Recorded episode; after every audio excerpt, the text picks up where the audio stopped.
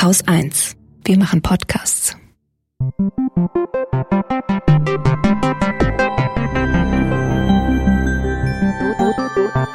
Anekdotisch. Evident. Herzlich willkommen zu einer neuen Folge Anekdotisch Evident.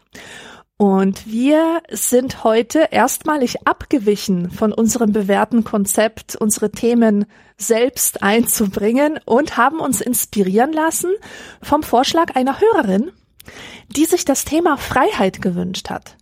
Als dieses Stichwort fiel, haben wir uns beide angesprochen gefühlt von diesem Thema. Und wir erzählen euch jetzt einfach mal warum. Magst du mal anfangen?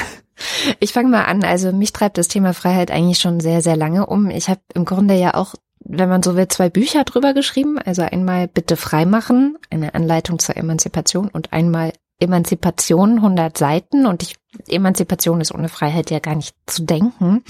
Aber ähm, trotzdem hatte ich sehr viel Bock darüber zu sprechen, weil ich das Gefühl habe, dass wir momentan auch eine sehr breite gesellschaftliche Auseinandersetzung darüber haben, was eigentlich unter Freiheit zu verstehen ist. Und das kommt auch deshalb, weil an der Regierung seit 2021, also an der Bundesregierung in der Ampel eine Partei äh, mitregiert, deren Name schon den Freiheitsbegriff innehält, also die Freie Deutsche Partei, die FDP. Oder mhm. Freie Demokratische Partei, sorry. Naja, egal. FDP halt. Und ich finde, dass das ganz gut zeigt, also die Debatten auch, die wir so führen momentan, also politische Debatten zeigen für mich ganz gut, dass jeder irgendwie unter Freiheit eigentlich was anderes versteht. Also es geht immer so ein bisschen darum, was ist meine Freiheit und wer bedroht meine Freiheit. Ähm, für die FDP wäre das dann vielleicht sowas wie, ja, freie Fahrt auf Autobahnen wird bedroht durch Klimaaktivisten oder ähm, Freiheit wäre, dass niemand an mein Geld geht, also deswegen darf der Staat sich nicht so viel einmischen und Steuern sind böse. Also im Grunde Liberalismus, das ist ja diese liberalistische Auffassung von Freiheit, diese Nicht-Einmischung. Genau, diese Nicht-Einmischung und es gibt ja auch dieses Neoliberalismus, ne? also dass man diesen Liberalismus nochmal neu aufgelegt hat mhm. und damit vielleicht auch ein Stück weit radikalisiert hat, weil die Leute, die das vertreten, eben ganz oft so eine Haltung haben von der freie Markt über alles, der freie Markt regelt alles und wenn der freie Markt alles regelt, ist es eigentlich am besten. So. Das ist so der eine Freiheitsbegriff und ich finde, der ist momentan schon sehr präsent. Da gibt es sehr viele Konflikte und Auseinandersetzungen und viele Leute können sich dem aber gut anschließen offenbar, sonst wäre die FDP ja wahrscheinlich auch nicht an der Regierung. Dann gibt es aber auch so einen Freiheitsbegriff wie den von vielleicht jemand wie Nelson Mandela oder so, der ja wahnsinnig dickes Buch über Freiheit geschrieben hat, weil dieser Mann einfach unter dem Apartheidsregime in Südafrika aufgewachsen ist als schwarzer Mensch. Und das wäre jetzt so ein Ansatzpunkt, wo man Freiheit eigentlich versucht zu begreifen über ihr Gegenteil, ja? also über Unterdrückung. Und dann sind wir bei meinem Thema, die Emanzipation aus der Unterdrückung, die Freiheit, die eben mit einer Emanzipation angestrebt wird, die Freiheit, die man ähm, erlangt, indem man sich aus irgendeiner Abhängigkeit äh, herausarbeitet. Das ist so eigentlich das, wo mein Freiheitsbegriff liegt. Also immer so ein bisschen zu gucken, wo gibt es Abhängigkeiten, wo gibt es Unterdrückung. Und dann ist für mich die Freiheit eigentlich der Prozess oder ein, ein Prozess, eine Befreiung. Ja, und ähm, das ist dann so, wo ich mich verorten würde. Ja, wobei ja beide Begriffe auch eine Legitimität haben. Also mhm. Also in der Philosophie spricht man von einer negativen und einer positiven Freiheit, wobei die negative Freiheit eine Freiheit von bedeutet. Also es gibt keine Zwänge, denen ich mein Wille unterworfen wäre. Und eine Freiheit zu ist halt diese Freiheit, sich selbst zu verwirklichen. Genau. Die jetzt gar nicht mal diese Zwänge im Vordergrund stellt. Ja, das ist genau die Abgrenzung, die ich auch in der Politikwissenschaft gelernt habe. Das ist so die klassische politische Theorie und Ideengeschichte eigentlich. Und da kommen wir dann auch ganz schnell zu meiner Lieblingsautorin Hannah Arendt, die ein ganzes Buch auch darüber geschrieben hat, nämlich die Freiheit frei zu sein. Also sind wir da dann auch bei der Freiheit zu. Also es ist auf jeden Fall, du merkst schon so ein Thema, was auf viele Arten und Weisen mein Leben durchzieht. Deswegen war ich sofort Feuer und Flamme. Und warum warst du Feuer und Flamme? Bei mir äh, geht es mehr ins Anekdotische, denn ins Theoretische. Und zwar gehört Freiheit zu diesen Begriffen, die ich im Laufe meines Lebens wirklich radikal hinterfragen musste. Was ich mir niemals hätte vorstellen können. Also man erlebt das ja als Mensch immer wieder, dass man viele Jahre lang von einer Sache super überzeugt ist, also mit aller Leidenschaft überzeugt und voll drin und dann irgendwie merkt, scheiße, das, was ich da meine, das gibt's ja gar nicht oder das habe ich mir ja total anders vorgestellt oder das muss ich ganz von hinten betrachten, damit es Sinn macht. Und genauso ging es mir mit der Freiheit. Ich habe Freiheit immer als meinen wichtigsten Wert begriffen als das, was mich am allermeisten ausmacht. Mein Wesen ist das Wesen der Freiheit. Warum ist das so? Lässt sich bestimmt biografisch begründen, dass ich mich als Kind, also ich hatte diese, diese, diese Kränkung, die es heißt, ein Kind zu sein, die habe ich ganz besonders intensiv erlebt, denn ich musste in die Kirche gehen. Ich wurde gezwungen, jeden Sonntag in die Kirche zu gehen. Es gab bestimmte kulturelle Vorstellungen, die mir vorschreiben wollten, wie meine Zukunft aussehen wird, nämlich als Hausfrau und Mutter. Ich musste Brot holen gehen, während draußen die bösen Buben auf ihren Skateboards saßen und nur darauf warteten, mir fiese Sprüche zuzuwerfen.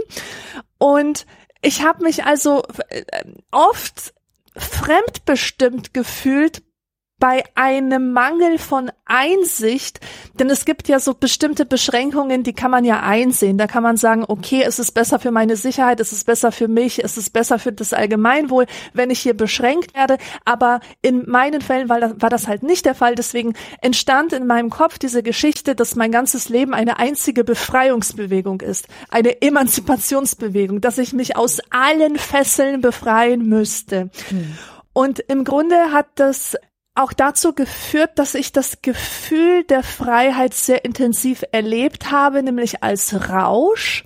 Und ich habe einen sehr unreifen, lass es mich so sagen, ich habe einen unreifen Freiheitsbegriff entwickelt, der sich vielleicht vergleichen lässt damit, wenn man Liebe mit dem Verliebtsein verwechselt. Mhm. Also das Verliebtsein als Dopaminrausch, als dieses Schweben auf Wolken. Und dann ist man völlig desillusioniert und, und völlig enttäuscht und deprimiert, wenn das dann vorbei ist und man feststellt, diese Hormone, die können ja nicht für immer darum machen, ja. Das, das, verwandelt sich ja. Und genau diese Enttäuschung habe ich immer wieder mit der Freiheit erlebt. Dieses Gefühl von Rausch, von ich kann machen, was ich will, juhu, ich bin unbeschwert, ich fliege durch die Luft wie ein loses Blatt. Und dann jedes Mal diese Enttäuschung und diese Verwunderung darüber, dass das Blatt dann auf der Erde landet und dass die Freiheit dann vorbei ist. Also sobald die Achterbahn stillsteht, ist es halt vorbei mit diesem Rausch, mit dieser Freiheit. Und das ist eben der Freiheitsbegriff, den ich hatte. Und ich habe erst durch einen schmerzhaften Prozess und durch sehr viel Nachdenken und durch sehr viel Selbstreflexion gelernt, dass Freiheit nicht das Gefühl ist, mm. nicht die Empfindung. Das ist nicht dieser Rausch, sondern das ist diese diese Sache, die sehr viel, die nicht mit mit Passivität zu tun hat, sondern mit sehr viel mit Aktivität, mit Verantwortung, mit Selbstgestaltung, da muss Arbeit reingesteckt werden. Und dann habe ich mir gedacht, das ist ja krass. Also ich muss meinen Freiheitsbegriff überdenken, ja, weil offenbar ist es nicht diese Empfindung von Freiheit, sondern es, es ist halt etwas anderes, was wir mit Freiheit meinen. Da gibt's einfach gesellschaftlich auch so, so eine diffuse Vorstellung, die, die nicht mit der Wirklichkeit übereinstimmt. Und zweitens, was ist denn Freiheit eigentlich? Ähm, ist es wirklich ein Zustand? Ist es ein dauerhafter Zustand? Oder ist es nicht vielmehr der kurze Moment, der ganz klitzekleine Moment des Übergangs zwischen einem System zu einem anderen System?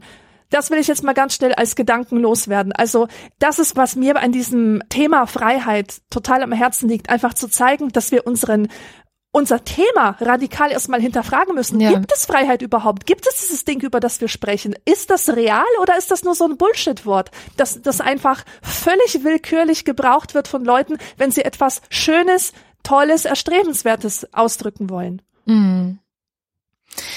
Ja, das ist so ein bisschen die Frage. Dass ich hatte ähm, zur Vorbereitung das Buch von Elodie Arpa gelesen. Die hat ein Buch über Freiheit geschrieben. Und sie sagt, dass es eben kein Synonym für Egoismus ist. Mhm. Und, und stellt eben auch die Frage, wo ist denn die tatsächliche Freiheit zu finden in unserer Gesellschaft? Was bedeutet Freiheit denn? Und es ist wirklich gar nicht so einfach. Ich finde, am einfachsten ist es noch, wenn man sich die Grundrechte anschaut, die wir haben. Die werden ja, also einige davon werden ja auch Freiheitsrechte genannt oder ähm, sind Freiheitsrechte wie freie Entfaltung der Persönlichkeit, Rede- und Pressefreiheit, also solche ähm, Versammlungsfreiheit. Also da, da stehen ja quasi die Freiheiten in der Verfassung drin, die wir haben, oder sind ja auch in den Menschenrechten ähm, drin. Und ich finde, da anzufangen gar nicht so dumm, weil das hat ja irgendwann mal einen Grund gehabt, das so aufzuschreiben und das da reinzuschreiben und so auch zu sagen, so eine Verfassung, die kann man nicht einfach so ändern und das sind sehr grundlegende Rechte, die jeder Mensch auf dieser Welt, in der Theorie zumindest, ähm, haben sollte. Das sagt Elodie Ape auch sehr schön, nur weil sie da stehen, hat den nicht jeder automatisch, äh, weil wir einfach verschiedensten ähm, Ungleichheiten und Unfreiheiten unterworfen sind. Mhm. Aber sie sind da so. Und dann kann man auch versuchen oder man hat gegenüber dem Staat, da ist es wieder das Recht oder auch gegenüber anderen Personen das Recht, diese Freiheit einzuklagen, wenn es notwendig ist. Fand das eigentlich ganz passend in dem Zusammenhang, wie das Bundesverfassungsgericht 2021 ähm, geurteilt hat aufgrund einer Klage von Fridays for Future, dass das Grundgesetz auch verpflichtet ist, die Freiheit der zukünftigen oder die Freiheit, also sie nennen es die Verteilung von Freiheitschancen über die Generationen zu beachten, wenn man heute mhm. Politik macht. Also dieses, äh, ja, im Grunde eigentlich fast schon legendäre Klimaurteil, dass sozusagen das Bundesverfassungsgericht die Politik verpflichtet hat, mit ich zitiere das einfach mal, mit den natürlichen Lebensgrundlagen so sorgsam umzugehen und sie der Nachwelt in solchem Zustand zu hinterlassen, dass nachfolgende Generationen diese nicht nur um den Preis radikaler eigener Enthaltsamkeit weiter bewahren können. Mhm. Und weiter, jetzt kommt wieder das Wort, die Schonung künftiger Freiheit verlangt auch den Übergang zur Klimaneutralität rechtzeitig einzuleiten. Zitat Ende. Das heißt, finde, da sieht man es total gut, was, warum Freiheit so ein ambivalenter Begriff auch ist, weil meine Freiheit heute hat irgendwo Grenzen. Und als erstes hat sie die Grenzen bei der Freiheit anderer, also bei den Grundrechten anderer. Ja, also wenn ich mich frei entfalte mit meiner Persönlichkeit und meine Persönlichkeit aber vielleicht dazu führt, dass ich ähm, die Freiheit anderer einschränken möchte gerne, und andere unterdrücken oder andere sich nicht mehr so frei persönlich entfalten können, dann ist da genau die Grenze. Und diese Grenze haben wir wirklich in, ja, in, in unsere grundlegendsten Rechte reingeschrieben. Und das ist, glaube ich, genau das, wo vielleicht irgendwann die Menschen in ihrem politischen Prozess erkannt haben, ja, wir müssen aufpassen, dass wir nicht in Gesellschaft leben, wo Freiheit synonym für Egoismus ist. Also, ja, ne? Ja. Wir schützen uns oder versuchen uns schon mal so gut es geht davor zu schützen, vor dem Egoismus der anderen letztendlich, muss man sagen. Ich finde es total interessant, dass dieser individualistische Freiheitsbegriff sich überhaupt so durchgesetzt hat und, und so unhinterfragt durchgesetzt hat. Denn wenn man sich die Realität des menschlichen Lebens anschaut, wird man feststellen, dass meine eigene Freiheit nur dann erreicht werden kann, wenn sie mit der Freiheit von anderen verbunden ist. Ja. Also meine Freiheit ist immer auch die Freiheit der anderen und, und umgekehrt. Und ganz toll, nein, ich möchte nicht sagen ganz toll, es geht um Hegel. Hegel hat das ganz bestimmt nicht toll ausgedrückt. Hegel hat nichts, nichts toll, toll ausgedrückt. das ist echt immer eine Qual, ihn zu lesen. Genau, aber manchmal gelingt es, jemand anderem Hegel zu lesen und ihnen eine andere Sprache zu übersetzen. Ja. Das ist dann immer noch eine Qual, aber immerhin eine, eine Komplexitätsstufe niedriger. Jedenfalls, was ich von Hegels Freiheitsbegriff mitgenommen habe, ist, dass ähm, Hegel versucht hat, genau das zu zeigen dass ich nur mit anderen frei sein kann. Mhm. Der Mensch kann eine bestimmte Freiheit zugeteilt bekommen via Recht, zum Beispiel Eigentumsrecht. Das ist aber eine leere Freiheit. Also du hast halt das Recht, mit deinem Eigentum zu machen, was du willst. Ja, dann daneben gibt es aber auch so eine personale Freiheit, wo du auf Grundlage einer inneren Moral eine Entscheidung treffen kannst Also da flashe ich mal kurz mit Kant rein. Äh, Kant sagt, dass das Freiheit Vernunft braucht, denn Kraft der Vernunft erkennen wir das Gute und können eine eine gute Entscheidung treffen, mhm. ja, und unser Verhalten nach diesem erkannt Guten ausrichten. Und Hegel sagt halt das Gleiche. Wir brauchen eine Moral in uns drin, um uns überhaupt mündig entscheiden zu können. Dass das aber möglich ist, hängt wiederum von einer allgemeinen Ethik ab, von einem ethischen Geiste durch unsere Institutionen verkörpert wird. Institutionen, die dafür sorgen, dass tatsächlich gutes Handeln möglich ist. Und durch diese Institutionen wird der Mensch frei. Ich meine, stell dir einfach mal eine Welt ohne Gesundheitssystem vor. Ja, mhm. das, das wäre schon mal eine Vorstellung, wie, wie wir alle davon doch abhängig sind. Denn wenn wir krank sind, sind wir nicht frei. Und so sieht's mit vielen Sachen aus. Und als Institutionen be bezeichnet er halt die Familie, das Recht, die Zivilgesellschaft und, und, und. Also der Gedanke wird klar, ja. Also wir, wir brauchen dieses System. Wir ja. brauchen diese Institutionen, die es uns ermöglichen, ein Leben zu führen, in dem freie Entscheidungen überhaupt möglich sind. Und wenn du schon über Politik und Recht sprichst, weil du gerade vorhin meintest, selbst wenn etwas im Gesetz festgeschrieben ist, bedeutet nicht, dass diese Freiheit auch von Individuen gelebt werden kann, nicht wahr? Mhm.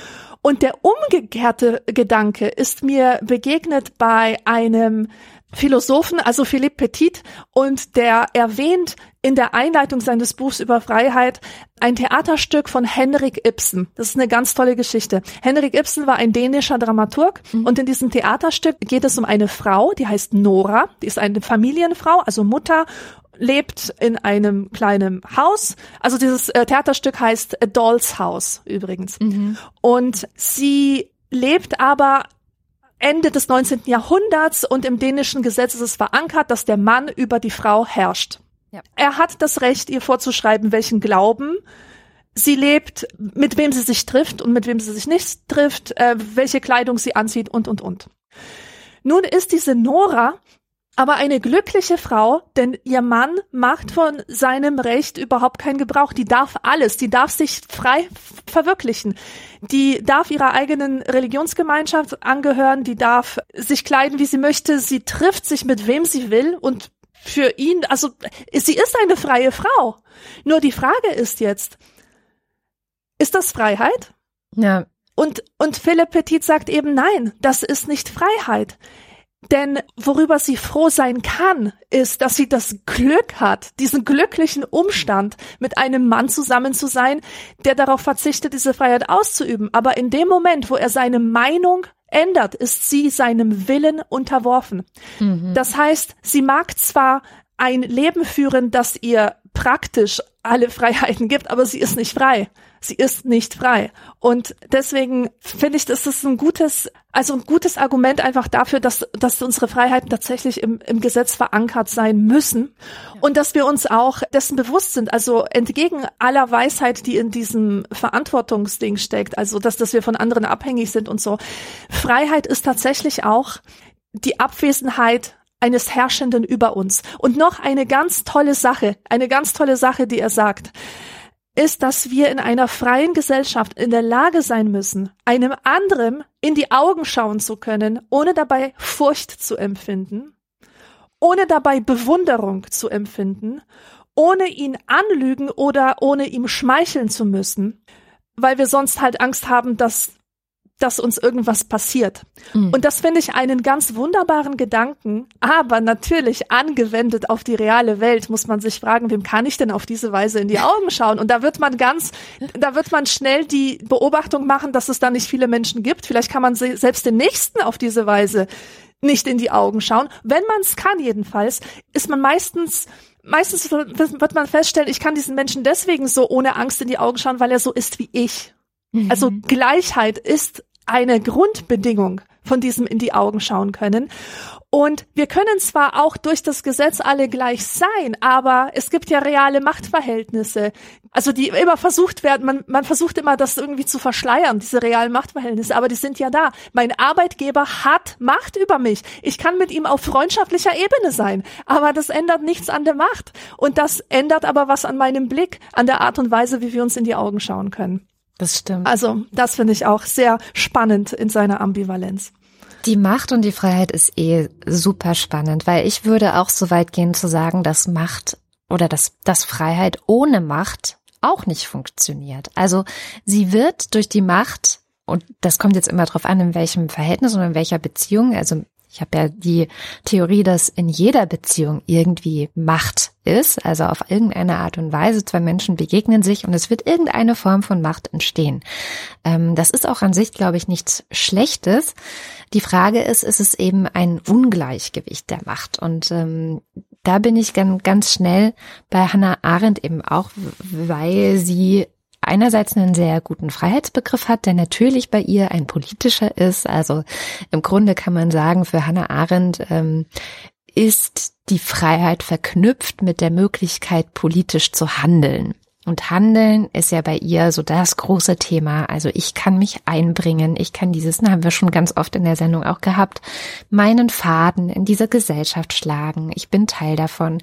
Und es ist eben ein Freiheitsbegriff, der ja eigentlich auch konstituierend ist für, für eine Demokratie. Also ohne die Freiheit, und bei ihr ist es eben die Freiheit, frei zu sein, die Freiheit, politisch zu handeln, kann eigentlich eine Demokratie, eine pluralistische vor allem Demokratie, nicht wirklich funktionieren. Also alle Menschen in der Demokratie müssen eigentlich die theoretische Möglichkeit haben, sich einzubringen. Das heißt nicht, dass sie sich permanent immer einbringen müssen. Wir müssen nicht alle Politiker und beim Bundesverfassungsgericht oder Journalistinnen sein. Das müssen wir nicht, aber wir sollten die theoretische Möglichkeit haben, weil äh, sonst der Gegenentwurf, in dem eben bestimmte Gruppen zum Beispiel ausgeschlossen davon sind, sich politisch einzumischen oder bestimmte Berufe zu ergreifen, das ist eigentlich dann die Tyrannis, also ähm, wo sie ja auch sehr viel drüber geschrieben hat.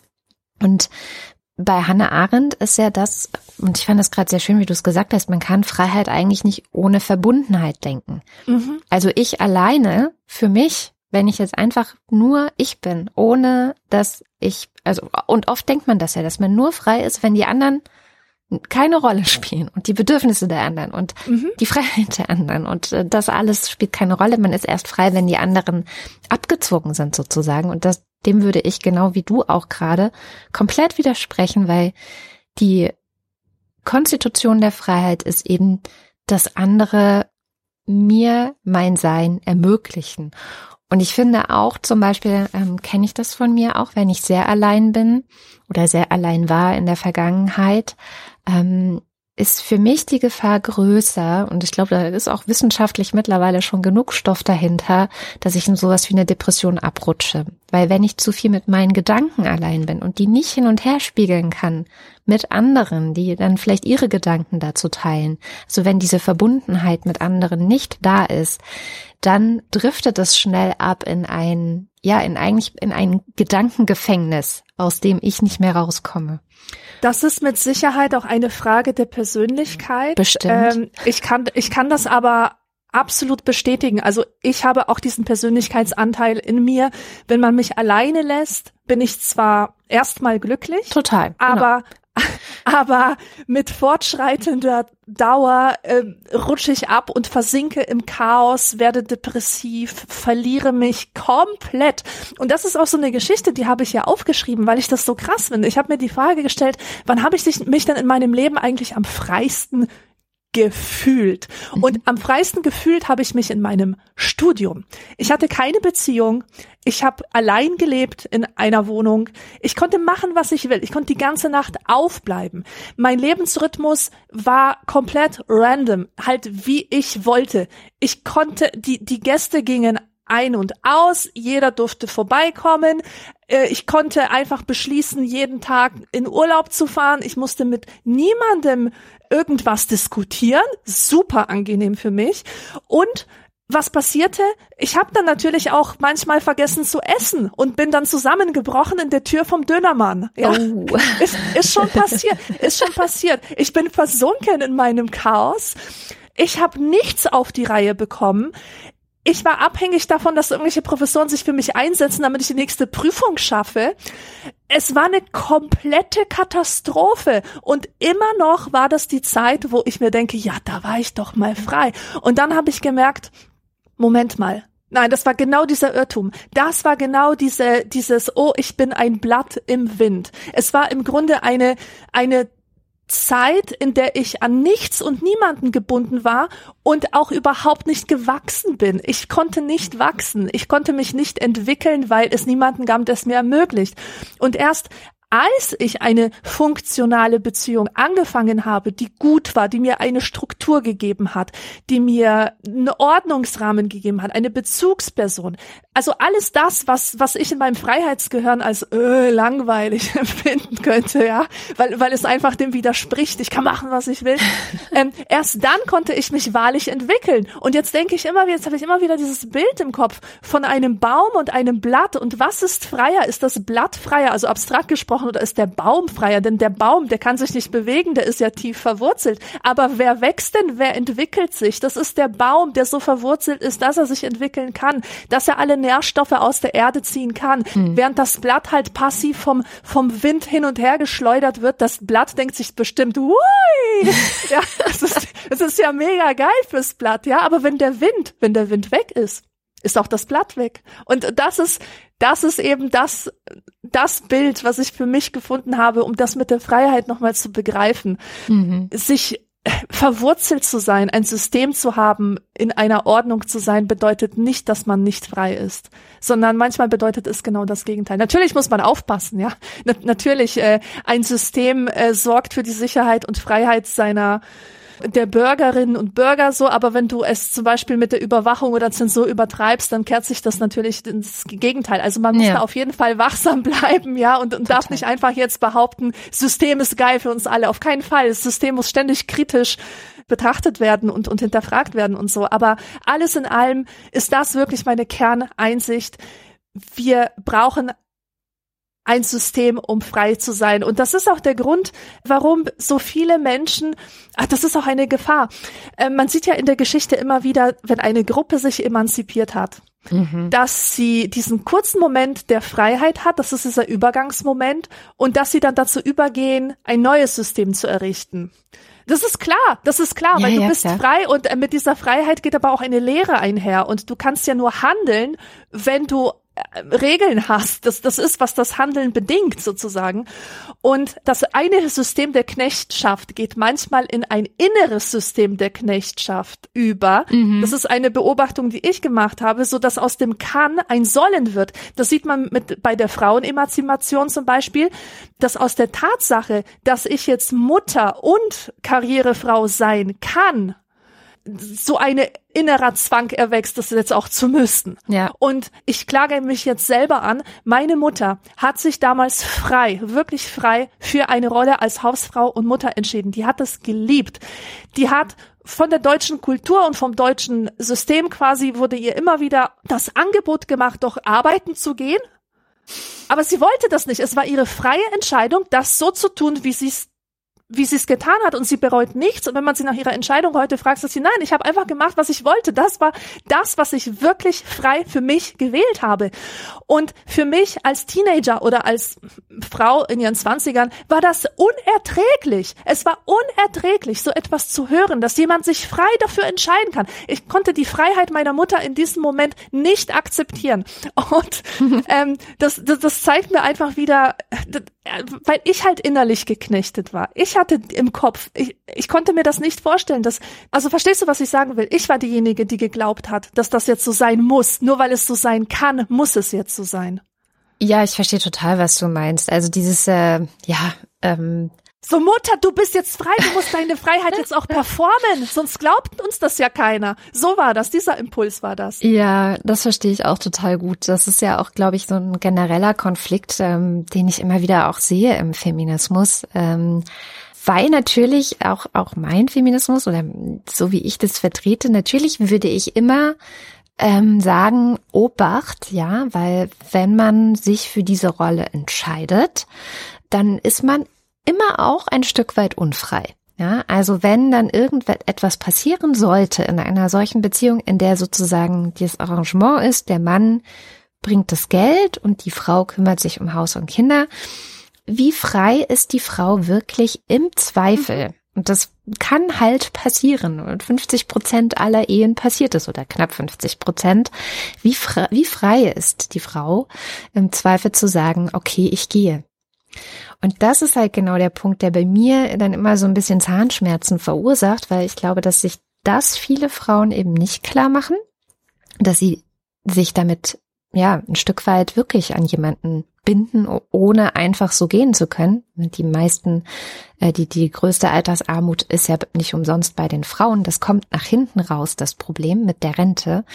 Und da, da kriege ich dann schon immer so ein bisschen, aber andererseits ja natürlich. Also es ist eben, ich glaube, bei der Generation unserer Eltern eben wirklich ist ja auch diese Übergangsgeneration, wo das ganz viele Frauen so entschieden haben, die glücklich damit sind, ähm, die das nie anders entscheiden wollen würden, die aber die Möglichkeit gehabt hätten, es auch anders zu machen. Wobei, ja, auch das würde ich ein Fragezeichen dahinter machen. Ich bin ja selber dann auch mit meiner zweiten Kindheitshälfte in Baden-Württemberg groß geworden und es gab da keine Kinderbetreuung. Also so wirklich mhm. gab es die Möglichkeit auch nicht, wenn man ganz ehrlich ist. Aber das ist jetzt nur eine Klammer dazu. Also das, da sind wir dann wieder bei dem Punkt, dass eigentlich eine Gesellschaft, damit wirklich alle ihre Persönlichkeit so frei entfalten können wie möglich, muss bestimmte institutionelle Voraussetzungen dafür schaffen. Und dann ist das in Bezug auf ähm, ja, Elternemanzipation. Ich will immer nicht Frauenemanzipation sagen, weil dann bist du schon in der Falle, dass Kindererziehung immer Frauensache ist. Mhm. Aber dass sich eben wirklich Eltern auch frei entfalten können, hängt natürlich damit zusammen, ob es eine Kinderbetreuung gibt. So. Ja, also definitiv die die äh, Frage nach den Möglichkeiten ist eine, die man immer stellen muss. Aber man muss auch die Frage danach stellen, also wenn es um freie Entscheidung geht, wie mündig bist du? Wie mündig ja. bist du im Kantschen Sinne? Denn von Hegel stammt auch dieser berühmte Ausspruch, den aber niemand versteht oder den, den ich auch nicht verstanden habe. Freiheit ist die Einsicht in die Notwendigkeit. Was bedeutet das eigentlich? Ja. Äh, das kann man wirklich so als, als Spiel begreifen. So was, was kann er damit gemeint haben? Ich habe jetzt letztens gelesen, was er damit gemeint hat. Und zwar ist es ja tatsächlich so, dass unsere Freiheit sehr fragwürdig ist. Also sind wir frei mhm. oder sind wir determiniert? Haben wir überhaupt eine freie Entscheidung oder müssen wir das tun, was uns sowieso auferlegt ist und sind wir durch Triebe gesteuert und und und. Ja, also das gibt's ja ganz verschiedene Arten, wie, wie man belegen kann, dass, dass unsere Entscheidungen eigentlich nie freie sind.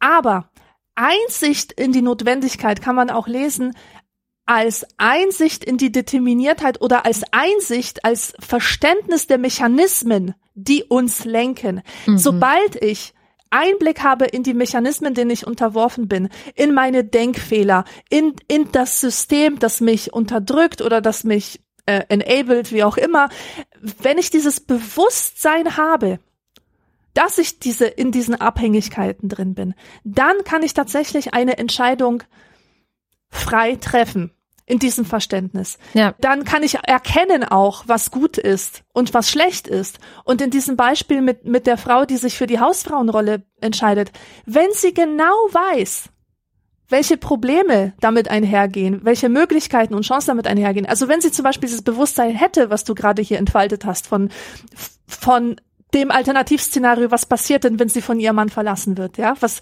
was sind denn die, die Nachteile dieses Rollenmodells? Dann kann man diese Entscheidung tatsächlich als freie Entscheidung bezeichnen. Ja, genau. Und da sieht man dann ganz gut, dass eben Freiheit ohne Wissen schwierig ist. Ne? Genau. Und dann sind wir wieder bei den Institutionen, auf die man angewiesen ist, dass man überhaupt die Möglichkeit hat, Wissen zu erlangen. Ähm, mhm. Weswegen Bildung, glaube ich, in Bezug auf Freiheit so eine ganz, ganz wichtige Rolle spielt auch. Und weswegen dann ja auch gerade Bildung in Bezug auf alle Emanzipationsprozesse immer ein zentraler Bestandteil ist. Also oder umgekehrt auch, wenn du einer bestimmten Gruppe in der Gesellschaft, wie es ja momentan in Afghanistan wieder passiert mit den Mädchen, die Bildung verweigerst, dann ist das mhm. der beste Ansatzpunkt, den du eigentlich hast, diese Gruppe in deiner Gesellschaft zu unterdrücken und ihrer Freiheit zu berauben. Ja. Weil wenn sie nichts wissen, dann ist es auch schwer, sich aufzulehnen. Ähm, dann wird es auch schwer, ja, irgendwie zu, sich zu organisieren und zu gucken, wie kann man vielleicht auch so ein politisches System wie diese Tyrannei der Taliban, wie kann man das eventuell überwinden? Was gab es für Beispiele in der Geschichte? Wie haben die Menschen, weiß ich nicht, in der französischen Revolution das gemacht und so weiter und so fort. Da sind wir schon tief in meinem anderen Metier der Erziehungswissenschaft drin. Vorhin musste ich nämlich auch daran denken, dass äh, Kant ein, eines der wichtigsten erziehungswissenschaftlichen Dilemmata aufgemacht hat, nämlich die Frage, wie man eigentlich Freiheit bei Zwang irgendwie vermitteln soll. Ah, also wie, schön. wie kultiviere ich, wenn ich jetzt zum Beispiel ein Kind großziehe, das ähm, ja natürlich in einem starken Abhängigkeitsverhältnis äh, von seinen Eltern lebt und in einem krassen Machtungleichgewicht in der Gesellschaft verankert ist, ähm, wie kultiviert oder wie kann man einem solchen Menschen, der von allen möglichen Zwängen ähm, ja, umfasst ist in der Gesellschaft, wie kann man diesem Menschen trotzdem zu Freiheit verhelfen? Ähm, was ich da nämlich immer für ein total schönes Bild äh, finde, das dem des Baumes ein bisschen ähnelt, das du vorhin gemalt hast, ist das Bild eines Schiffes, das in das weite Meer segelt, also so ein wirklich so diese klassische Entdeckergeschichte. Ähm, ich habe ein Schiff, ich segle ins weite Meer, aber ich weiß, es gibt diesen sicheren Hafen, zu dem ich immer wieder zurückkommen kann. Mhm. Der ist da und der der wird mich dann auch versorgen, wenn ich unterwegs äh, Krankheiten erleide oder wenn ich mich verletze oder wenn irgendwelche Dinge auf eine andere Art und Weise schiefgehen ich kann zurück in diesen Hafen und kann mich dort versorgen lassen und ich bin nicht alleine. Auch hier ist wieder das, das Motiv der Verbundenheit so wichtig, ähm, weil am Ende auch das Blatt, von dem du vorhin gesprochen hast, ist natürlich, sobald es durch die Luft fliegt, nicht mehr mit der Nährstoffversorgung verbunden, Mhm. sondern ja, es wird auf äh, kurz oder lang verfaulen und ähm, ja äh, äh, nicht mehr grün sein und keine Photosynthese mehr machen können. Und ich glaube, das ist ähm, genau das, was äh, deswegen in der Erziehungswissenschaft so so zentral ist, dass man trotzdem immer versucht, dieses Gleichgewicht zu wahren in, in dem Moment, wo man eben Verantwortung für einen jungen Menschen hat, dass man sich sehr, sehr bewusst ist, ja, ich äh, letztendlich, ich weiß viel mehr, hier ist schon mal ein Ungleichgewicht. Ähm, ich muss auch dafür sorgen, dass ähm, ja bestimmte Dinge einfach laufen in Anführungszeichen. Sowas wie die Schulpflicht ist natürlich ein krasser Zwang auch. Und trotzdem ist es die Aufgabe der Erwachsenen und der Gesellschaft letztendlich, solch abhängigen kleinen Menschen Freiheit zu geben, wo immer es möglich ist. Und die Mündigkeit, die du gerade auch angesprochen hast, die entwickelt sich ja im Laufe der Zeit auch. Das heißt, immer wenn, und das ist der Auftrag von allen erziehenden Menschen, immer wenn sie bemerken, dass ein Kind oder ein Jugendliches oder wie auch immer in einem bestimmten Bereich eine Mündigkeit erlangt hat. Ich kann den Löffel selber halten. Ich kann alleine aufs Klo gehen und so weiter. Das sind so die ersten Schritte. Aber später dann vielleicht auch sowas wie, ich kann abends allein nach Hause kommen, auch wenn es schon dunkel ist und so weiter. Es sind ganz viele, werden ganz viele Punkte kommen, wo es auch manchmal schwer ist zu sagen, okay, ich lege die Verantwortung auf den Tisch. Du kriegst jetzt die Verantwortung dafür.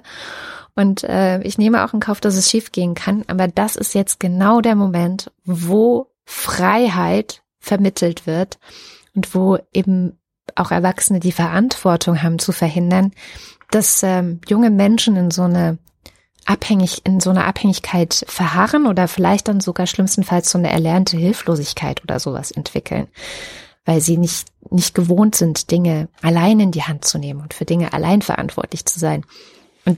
Jetzt habe ich schon das nächste Wort mit reingebracht. Ich glaube eben, dass Freiheit auch ohne Verantwortung nicht wirklich funktioniert. In dem Moment, wo jemand dir Freiheit in die Hand gibt, also jetzt vorge vorgestellt als ein Geschenk, ein, ein schön, ein wunderschönes Geschenkpapier eingepacktes Geschenk, so hier, bitteschön, es ist Freiheit. Nimm sie, hab viel Spaß damit. Ähm, bist du immer auch mit Verantwortung beschenkt worden. Mhm. Und das ist dann der sogenannte Abgrund der Freiheit. Ja. Ähm, Wie es, äh, finde ich, ähm, die Philosophin Linda Zerilli ganz schön genannt hat. Also sie hat ein Buch geschrieben über Feminismus und dem Abgrund der Freiheit, wo sie auch sich ganz viel mit Hannah Arendt befasst hat, ähm, wo es aber wirklich letztendlich auch darum geht zu sagen, Menschen haben manchmal auch Angst vor Freiheit, Natürlich. weil sie ganz genau wissen, dass sie da auch ja stürzen können, dass sie versagen können, scheitern, ähm, dass wann immer sie äh, irgendetwas tun, das auch ja vielleicht schiefgehen kann. Also Freiheit ist immer auch gefährlich sozusagen. Freiheit erzeugt einen Schwindel. Also es hat schon der ja. Kierkegaard gesagt. Der ja. hat auch von diesem Abgrund, ich glaube, von äh, auf, auf sein Bild bezieht sie sich. Wird mich jedenfalls wundern, wenn nicht, weil der Kann dafür sein, ganz ja. bekannt ist. Ja. Und ja, natürlich. Und davon handelt ja auch die erste biblische Geschichte von Adam und Eva. Das sind halt diese beiden und sie dürfen nicht vom Baum der Erkenntnis naschen, mhm. entscheiden sich dann aber trotzdem, also entgegen des Gebotes Gottes, äh, davon zu naschen und was passiert? Sie werden sich bewusst. Ja. Sie, sie erlangen Bewusstsein und dieses Bewusstsein ist am Anfang schmerzhaft. Also mir kann keiner erzählen, dass sie ihre Scham genießen.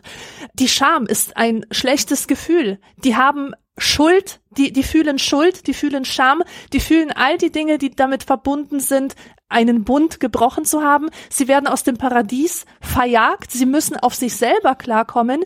Sie müssen jetzt ohne all die Dinge leben, die ihnen Sicherheit vermittelt haben, die ihnen Geborgenheit gegeben haben. Sie müssen quasi mit den Konsequenzen ihrer Entscheidung, ihrer freien Entscheidung leben. Ich glaube, das ist es auch, was den Menschen so Angst macht an der Freiheit. Wenn du eine freie Entscheidung triffst, bist du auch derjenige, der die Konsequenzen trägt. Und es gibt immer Konsequenzen, denn für jede Entscheidung zahlst du einen Preis. Ja, das ist echt ein schönes Bild. Man könnte auch sagen, Adam und Eva haben den Safe Space verlassen. Ja, ja, ohne Scheiß. Ganz genau das haben sie getan. Ja, ja, und was ist der Gewinn? Und jetzt musst du eben überlegen, was ist denn der Gewinn dieser Freiheit? Ist dieser Gewinn es wert? Ja, und klar. ich denke schon, ich denke schon, dass er es wert ist. Ja, natürlich. Also ich, ähm, das ist auch genau das, das, was Linda Cirilli so abklopft, weil ähm, gerade im Feminismus gab es natürlich sehr viele Safe Spaces für Frauen, wo nur Frauen rein durften, wo sie nur untereinander geredet haben und verschiedenste Dinge so wirklich in einem sicheren, in einer sicheren Umgebung zum ersten Mal laut sagen konnten. Und das ist natürlich auch wichtig gewesen, ja. Also mhm. dieses, ich kann überhaupt mal anfangen, meine eigenen Gedanken zu haben und muss nicht immer nur die Gedanken großer Männer wiederholen. Wie ja letztendlich sehr lange auch einfach Geschichtsunterricht zum Beispiel war oder mir ist es auch in meinem Politikstudium noch aufgefallen, dass äh, in der politischen Theorie und Ideengeschichte außer Hannah Arendt äh, jetzt nicht viele Frauen vorkommen. Also es sind eigentlich nur Männer. Ja, Rousseau und Kant und wir haben sie ja auch Hegel und wir haben ja alle schon aufgezählt. Ähm, ja, fast alle. Und da, da ist nämlich dann die Frage so, also dieser Abgrund, warum sollte man den Abgrund riskieren? Warum sollte man riskieren, nicht nur in den Abgrund zu schauen, sondern ähm, vielleicht auch zu fallen? Und da ist Hannah Arendt eigentlich sehr klar, weil sie sagt, es kann keine pluralistische oder es kann keine funktionierende Demokratie geben, wenn nicht alle Menschen riskieren, in diesem gesellschaftlichen Miteinander, in dem wir sind, verletzt zu werden, Widerspruch zu bekommen, ähm, vielleicht auch mit der eigenen Idee grandios zu scheitern. Ähm, neulich eine sehr schöne Auseinandersetzung über Fehler auch gelesen und man kann eigentlich zusammenfassend sagen, ohne Fehler sind wir nichts, ja. Also wir machen mhm. keinen Fortschritt, wenn wir keine Fehler machen. Äh, alles Lernen ist Fehler machen äh, auf eine gewisse Art und Weise und Fehler machen dürfen. Ähm, das gehört einfach dazu. Und da fängt es eben an, und das habe ich auch lange erlebt, dass es so für viele Menschen, die in einer bestimmten Emanzipationsbewegung, wie zum Beispiel Feministinnen, angehören, schwierig wird. Also die dann oft das Gefühl haben, dass so ein pluralistischer öffentlicher Diskurs, ja, wo auch wirklich alle möglichen Leute ihren Senf dazugeben und man dann eben, wenn man selber beschließt, ich habe daran teil, bekommt man Widerspruch, bekommt man, äh, weiß nicht, man sagt etwas und wird missverstanden, man wird verbal angefeindet und so weiter, mhm. weil, und das ist, glaube ich, ganz zentral und das hat auch Hannah Arendt immer wieder also sie hat selber sehr viel gestruggelt mit ihren Freunden, weil sie das so gesehen hat. Streit gehört dazu. Streit gehört in die Gesellschaft. Streit gehört auch in Freundschaften. Hannah Arendt hat immer Freunde gesucht, mit denen sie streiten kann, ähm, was ich auch immer gesucht habe und im Feminismus, zumindest so vor zehn Jahren etwa, gar nicht gefunden habe, ähm, was dann dazu geführt hat, dass ich ziemlich über Kreuz lag mit Leuten, die für mich einen viel zu engen Raum geschaffen haben, ja, in dem man nicht frei war, ohne wie, also Hannah Arendt hat mal gesagt, denken ohne Geländer, das sei so ihr Ziel eigentlich. Das konnte man da nicht. Man war halt sehr schnell so, hä, du hast das und das gesagt, dann bist du böse und wirst ausgegrenzt. Mhm. Und damit war für die anderen natürlich ähm, ein Stück weit der Abgrund weg, weil es war ein ganz sicheres Geländer da. Das und das kann man sagen, ohne mhm. In Gefahr zu sein, irgendwas ähm, ja, äh, irgendwie ausgegrenzt oder irgendwie Widerspruch zu bekommen. Das war auch was, weil sie haben, letztendlich haben sie auch versucht, sich immun gegen Kritik zu machen. Ja. Und ohne Kritik funktioniert aber halt auch eine pluralistische Demokratie nicht. Die ist einfach, die gehört dazu. Und das heißt, der Abgrund der Freiheit ist eigentlich, dass ich jederzeit dabei sein kann, im gesellschaftlichen Diskurs meinen Senf dazu zu geben, zu versuchen, dass, du hast vorhin auch eigentlich ganz schön zusammengefasst, warum Politik nie ein Ende hat. Ja, man schafft es, das eine alte, unterdrückende, blöde System zu überwinden, etabliert das nächste und das ist auch wieder voller Fehler. Und schon muss man weiterarbeiten. Also, und dieses immer ständige dieser ständige Prozess des Veränderns und Verbesserns und äh, in der Gesellschaft rausfinden, wo wollen wir hingehen, das ist ja das, was Demokratie ausmacht. Und sich da einzumischen, ist eben gefährlich. Und ich finde, man sieht es nirgends so gut wie in der Politik. Also ich habe mich ja selber mal irgendwann ganz bewusst dafür entschieden, nicht in die Politik zu gehen. Ich war auf dem besten Weg dahin, in die Politik zu gehen und habe dann gesehen, wie gefährlich das ist. Also dieser mhm. Abgrund ist schon extrem. Ähm, man sieht das immer so von außen, wenn du als Politikerin oder Politiker in der Öffentlichkeit stehst, wie viel Shit die abbekommen. Und ich sage mal, seit den sozialen Medien würde ich behaupten, ist es nicht gerade weniger, sondern noch schlimmer geworden. Gerade auch. Ja, nicht nur Politiker. Ja, gerade auch für Frauen, ähm, die äh, noch mal sehr viel mehr abbekommen. Also das auszuhalten, ähm, dieser permanente Abgrund sozusagen, damit man eben die Freiheit hat, das, was in diesem Land passiert, mitzubestimmen, ist schon ist schon enorm, ist schon krass und darf eigentlich so auch nicht sein. Also ich finde auch irgendwo ist da äh, definitiv immer wieder eine Grenze, die überschritten wird, also dass Leute bedroht werden. So Karl Rutterbach zum Beispiel ist ja gerade so ein sehr prominentes Beispiel, bei dem man äh, sieht, wie die Leute die Grenze überschreiten. Das hat ja mit Demokratie nichts mehr zu tun, wenn ich, da sind wir wieder am Anfang, versuche, jemand anderem ähm, mundtot zu machen. Also im Grunde die freie Meinungsäußerung von jemand anderem abzustellen und auszulöschen. Aber genau das ist dieser Abgrund. Und ich glaube, genau das ähm, muss man sich auch dann klar machen, wenn man Freiheit so, also man darf Freiheit, Freiheit ist eine, auch eine Zumutung, auf jeden Fall. Ja, eine Anekdote wollte ich noch erzählen, weil es etwas war, was mich wirklich schockiert hat. Ich hatte neulich mal eine Lesung in der Schule und das waren 200 junge Menschen, von denen ich da gelesen habe. Und ich habe vorher mit der Lehrerin von denen gesprochen und die hat gesagt, bitte wundere dich nicht, wenn die Diskussion, die du ja immer führst mit den Schülerinnen und Schülern, wenn die nichts wird. Denn die sind, die sind sowas von verunsichert, die sind sowas von eingeschüchtert von dieser ganzen Cancel Culture Sache. Die trauen sich nichts mehr zu sagen. Und es könnte auch sein, dass sie nicht über deine Witze lachen, Mhm. Weil sie unsicher sind, ob sie darüber lachen dürfen oder nicht. Und ich bin ja dafür bekannt, dass ich mit diesen Migrationsthemen sehr humorvoll umgehe, dass ich das Klischee keineswegs scheue, denn ich finde, man muss über Klischees sprechen, denn die sind ja in den Köpfen drin, ja. Und mich, mich hat das wirklich entsetzt, dass sie so über diese Menschen spricht, weil ich glaube ihr, dass es so ist, denn das deckt sich mit allem, was mir meine Freunde erzählen, dass sie sich eingeschüchtert fühlen. Und das sind, das sind jetzt keine Rechten, das sind Leute, die arbeiten teilweise äh, in sehr linken Milieus, im akademischen Milieu, die sagen, ich fühle mich eingeschüchtert von den Sprachregelungen, ich fühle mich eingeschüchtert von den Shitstorms, die ich sehe im Internet gegen Argumente, die für mich eigentlich nur logische Argumente sind. Ich fühle mich, ähm, wie sagt man, entmutigt, über bestimmte Themen zu forschen und ich habe keine Lust mehr, mich mit irgendeinem Ding auseinanderzusetzen, weil ich eben fürchte, dass, dass davon meine Karriere dann abhängt, also dass, dass ich Nachteile erleiden werde. Und das ist also definitiv das Klima, das ich selbst erlebe, dass ich keineswegs schönreden kann mhm. und dass ich selber auch so empfinde. Ich meine, ich schreibe auch keine Meinung ins Internet. Ich spreche auch in diesem Podcast nicht frei. Ich sage nicht alles, was ich denke. Und ich finde es schlimm, dass das dann immer so reduziert wird auf diese, auf dieses N-Wort und das Z-Wort, als wenn es nur darum ginge. Nein, ich habe keinerlei Interesse, diese beiden Wörter zu benutzen.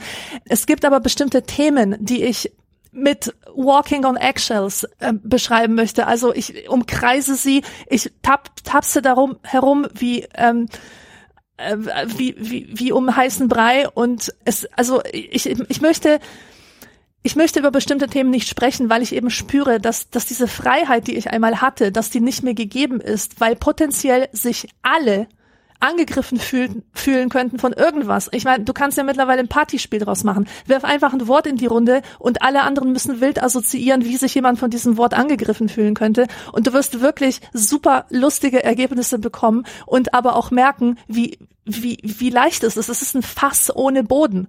Und mhm. das ist auch ein Abgrund, sich in so einer kulturellen Situation wiederzufinden und zu merken, ja, natürlich kann ich alles, alles sagen. Natürlich bin ich rechtlich geschützt, alles zu sagen, was ich sagen will. Aber die Konsequenzen, die ich dadurch zu erleiden habe, die stehen einfach entgegen meiner freien Meinungsäußerung.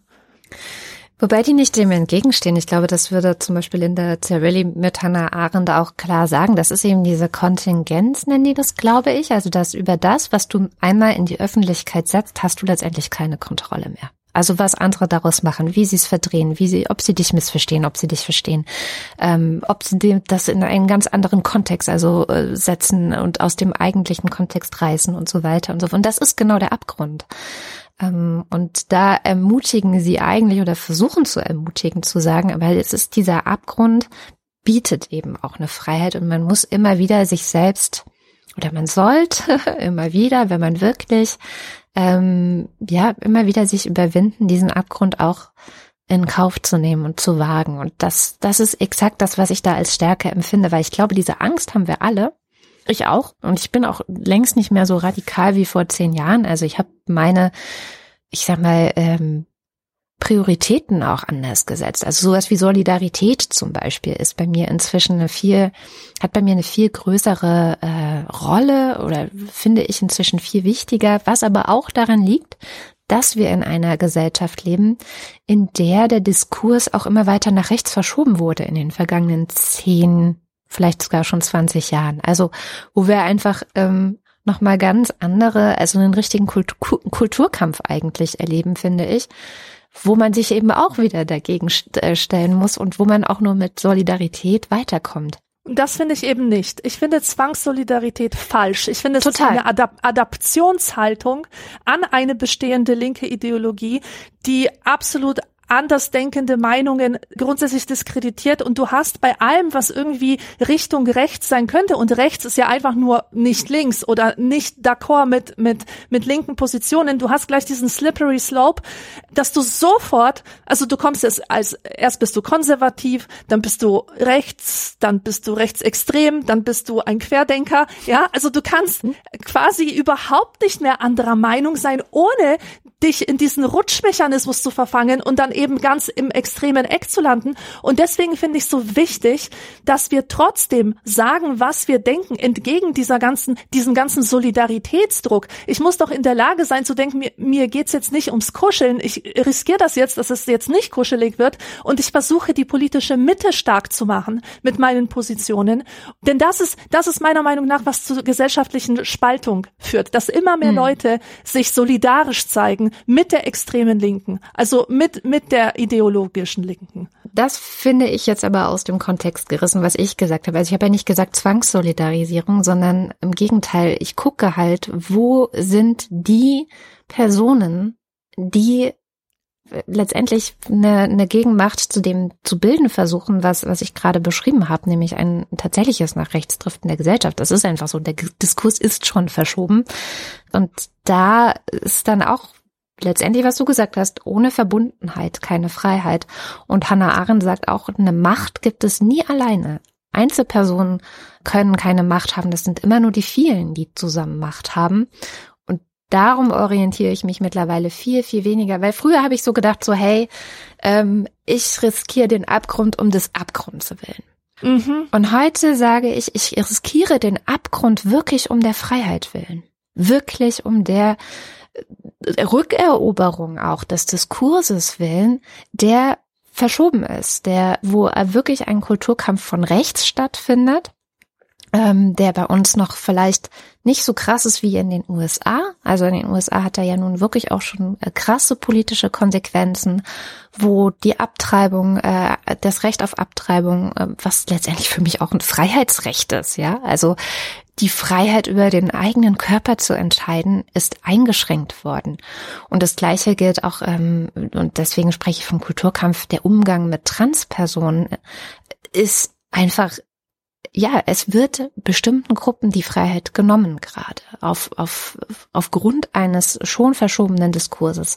Und da versuche ich einfach so gut es irgendwie geht, äh, Verbündete äh, zu finden oder, oder auch äh, Bündnisse zu unterstützen, die da auf eine Art und Weise sich einmischen, dass ja man eben wirklich diese Freiheit nutzt, den Faden einzuweben und die Gesellschaft gemeinsam zu verändern und voranzubringen. Ich bin manchmal auch ehrlich gesagt zurzeit sehr froh, dass wir in Deutschland leben, weil ich das Gefühl habe, hier funktionieren viele Institutionen oder viele Diskurse noch wesentlich besser als als anderswo.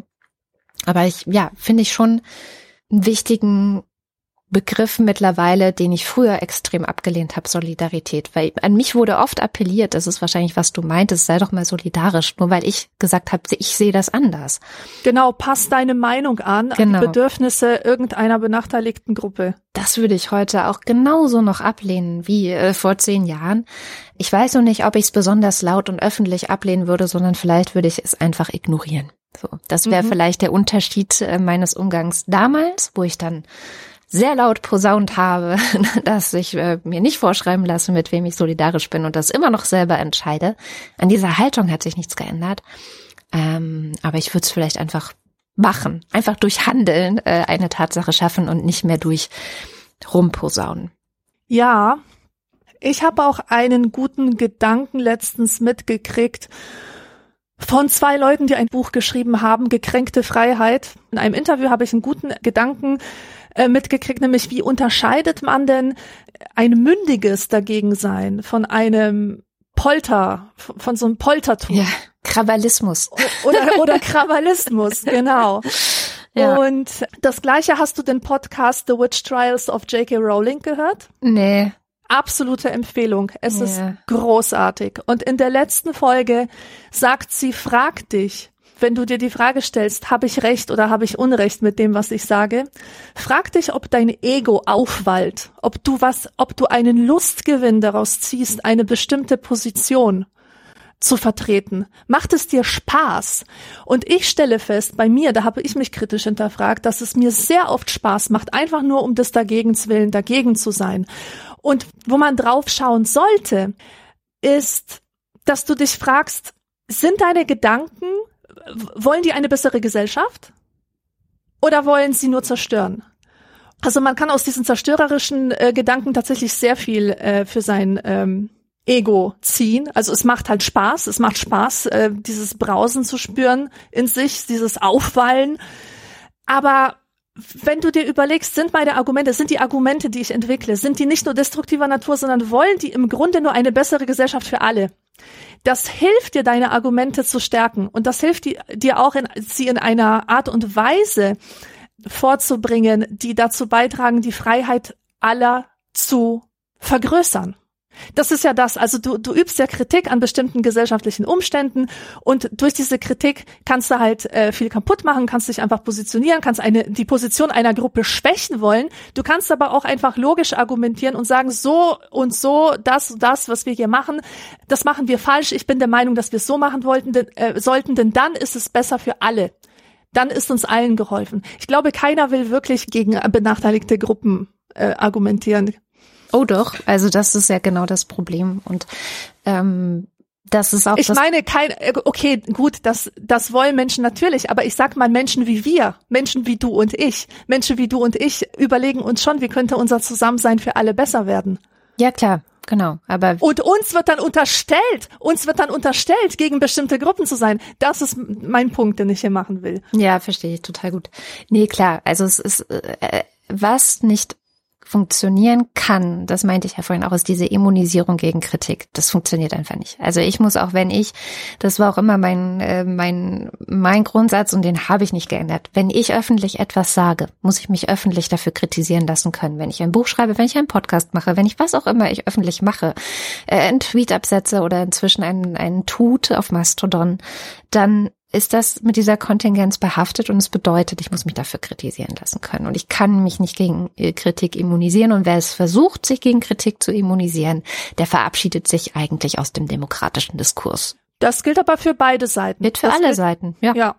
Ja, auf jeden Fall. Also die häufigsten äh, Wehklagen von rechts, ähm, dies und das sei jetzt irgendwie ein Angriff auf ihre freie Meinungsäußerung, ist ja eigentlich nur, dass sie sagen wollen, ich habe etwas gesagt und äh, was ich jetzt nicht kann, ist damit klarzukommen, dass das kritisiert wird. Weil letztendlich, dass sie das gesagt haben, steht ja nicht unter Gefahr oder so. Sie können ja alles sagen, was sie wollen.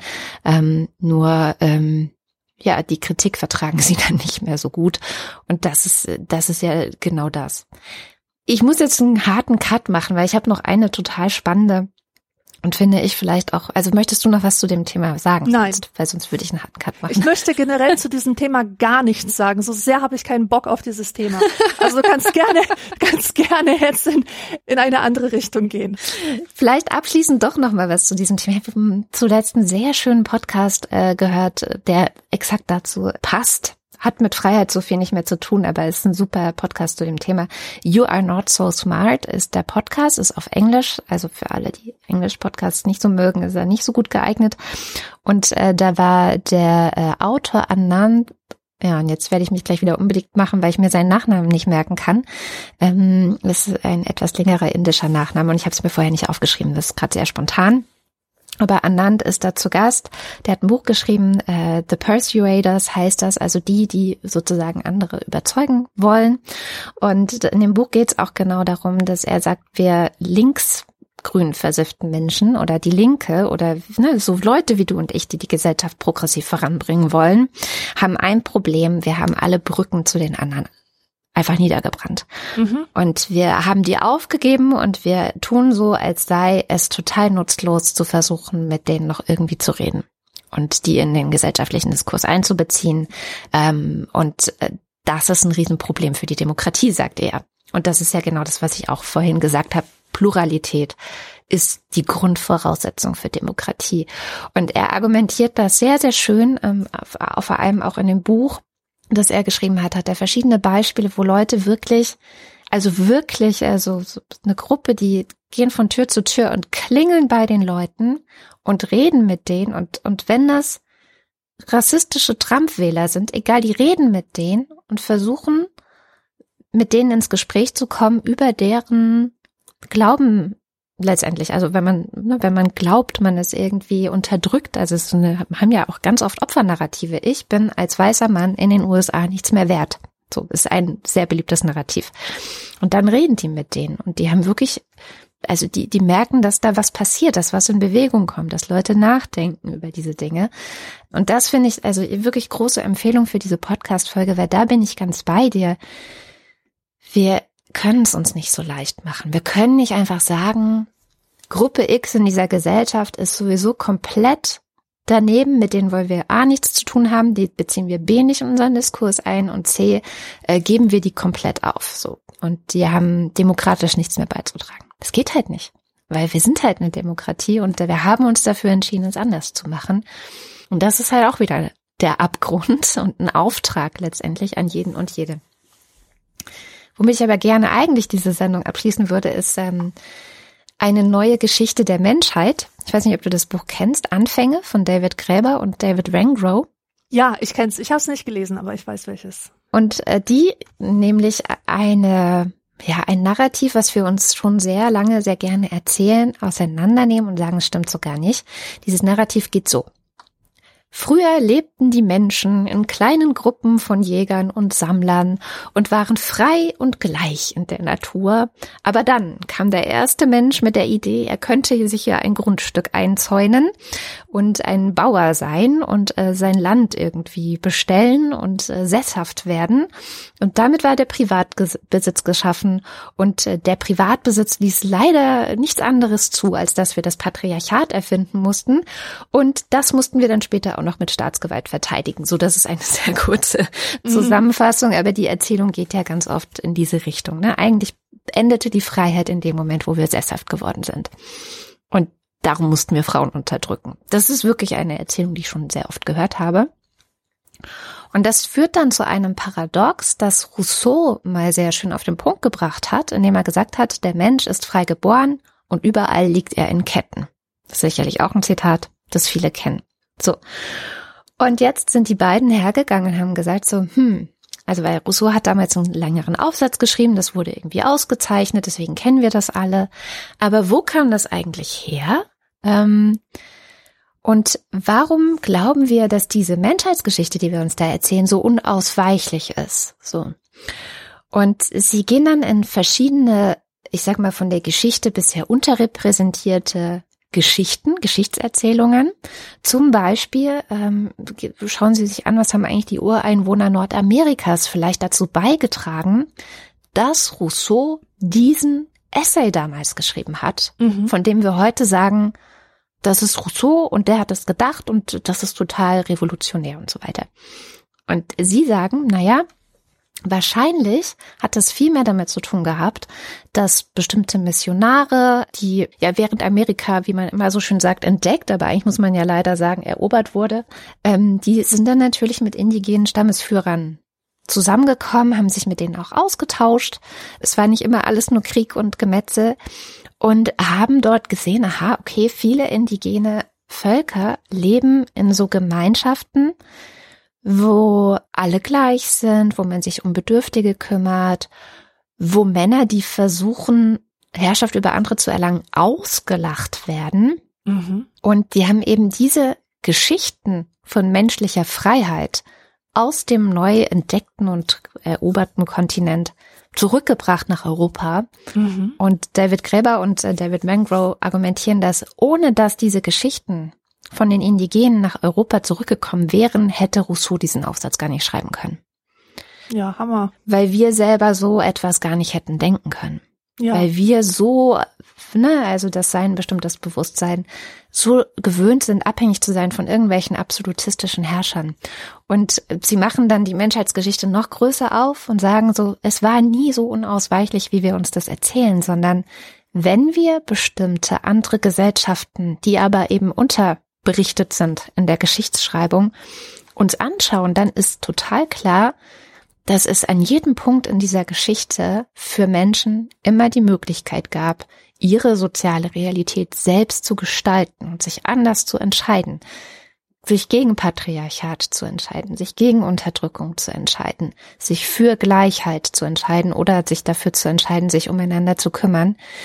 Diese Freiheit, ne, die Rousseau sozusagen bei irgendeinem früheren Urmenschen, die, den es vielleicht mal gab, der die wahre Natur, die in Anführungszeichen wahre Natur des Menschen repräsentiert, festmacht. Diese Freiheit ist in jedem Menschen immer gewesen und es gab immer Menschen und Gesellschaften, die das einfach ganz normal gelebt haben. Nur wir Europäer konnten es uns halt nicht vorstellen. Das fand ich total, also dieses Buch ist so mindblowing. es ist leider noch nicht fertig. Also die wollten eigentlich noch mehrere Teile draus machen. Ah. Also sie schreiben halt wirklich, ähm, sie schreiben im Grunde die Geschichte neu. Aber der Anfang ist gemacht. Der Anfang ist gemacht, aber leider ist David Gräber gestorben. Oh. Und jetzt muss David Vangrow alleine weitermachen. Ich hoffe, er macht das, weil das wirklich, wirklich, ich glaube, das ist äh, sehr, sehr wichtig, dass diese Arbeit gemacht wird. Und er mhm. gilt auch als Anarchist äh, in seiner, also der Gräber galt als Anarchist in, unter den Anthropologen, weil er immer schon gesagt hat, nein, nein, Moment, Moment, Moment. Was ihr sagt, das ist so ganz typisch menschlich und geht nicht anders. Warum machen die da hinten das dann anders? ja. Sehr, sehr schön. Und ich glaube, die beiden sind nämlich auf der Spur von wirklich wahrer menschlicher Freiheit gewesen. Ähm, ja, ich hoffe, dass es weitergeführt wird. Ja, ich habe auch noch einen Buchtipp und zwar Frei von Lea Ippi. Mhm. Hast du das gelesen? Nee, das habe ich nicht gelesen. Es ist wunderbar. Lea Ippi ist eine Professorin für politische Theorie und sie ist in Albanien aufgewachsen. Im sozialistischen Albanien war sie Kind und Jugendliche und hat erlebt, wie nach dem Mauerfall eben auch dort das System zusammenbricht und durch die Demokratie in Anführungsstrichen ersetzt wird. Und sie erzählt wunderbar aus einer aufgeklärten, aus einer intellektualisierten Kinderperspektive, also so aus der Kinderperspektive, die, die aber diese bewusste Erzählerin hinter sich hat. Sie erzählt davon, wie sie angefangen hat, sich Fragen zu stellen über Freiheit, wie es ist, in diesen beiden Systemen zu leben. Sie beschreibt ganz, ganz eindringlich, wie also was ich daraus mitgenommen habe, war eigentlich, ähm, dass Freiheit keine Frage des Systems ist. Es gibt kein System, dem man per se die Freiheit zuordnen könnte. Mhm. Denn was in Albanien passierte, war genau das. Die Leute waren mit der Freiheit überfordert, installierten neue, ähm, also das eine wurde durch das andere ersetzt, war aber strukturell das gleiche. Und äh, es ist ganz, ganz wunderbar, wie sie das beschreibt. Ich empfehle dieses, dieses Buch wirklich allen, die einen Ostblock-Hintergrund haben, mhm. aber auch allen anderen, weil es, weil es diesen Begriff Freiheit und die ganze Ambivalenz dieses Begriffs so wunderbar entfaltet. Aus, aus einer persönlichen, quasi anekdotischen äh, Perspektive. Ah, super, das klingt sehr toll. Habe ich mir gleich auf die Wunschliste gepackt. ja, du musst es lesen. Also ich war mir so sicher, dass du es schon gelesen hast. Ja, nee, ich habe davon einfach noch nicht gehört. Das ist irgendwie an mir vorbeigegangen. Sonst hätte ich es mhm. bestimmt gelesen. Es ist großartig, wirklich. Dann was das schon wieder für heute, für anekdotisch evident? Ich würde am Ende gern nochmal sagen, dass wir ähm, wirklich gut Unterstützung brauchen könnten. Ich glaube, das geht gerade vielen Podcasts so, aber bei uns insbesondere. Also wenn ihr ein Interesse daran habt, und ich denke mal, das habt ihr, ähm, dass anekdotisch evident weitergeht und dass es uns gut geht, werden wir das machen und äh, wir auch mit diesen ganzen Inflations- und so weiter äh, Geschisse einigermaßen klarkommen, dann wird's wirklich sehr, sehr helfen, wenn ihr mal auf anekdotisch-evident.de vorbei vorbeischaut, weil da haben wir ein paar Möglichkeiten, wie ihr uns finanziell unterstützen könnt, angeboten. Ähm, denn in letzter Zeit sind doch einige auch abgesprungen und es wäre wirklich gut, wenn da nicht immer nur so eine Talfahrt wäre, sondern es vielleicht auch bald mal wieder bergauf gehen würde. Mal ganz frei gesprochen mit all dem Abgrund, den das äh, impliziert. genau, das war's für heute. Wir hören uns dann wieder in circa einem Monat und freuen uns, wenn ihr dabei seid. Bis dann, tschüss.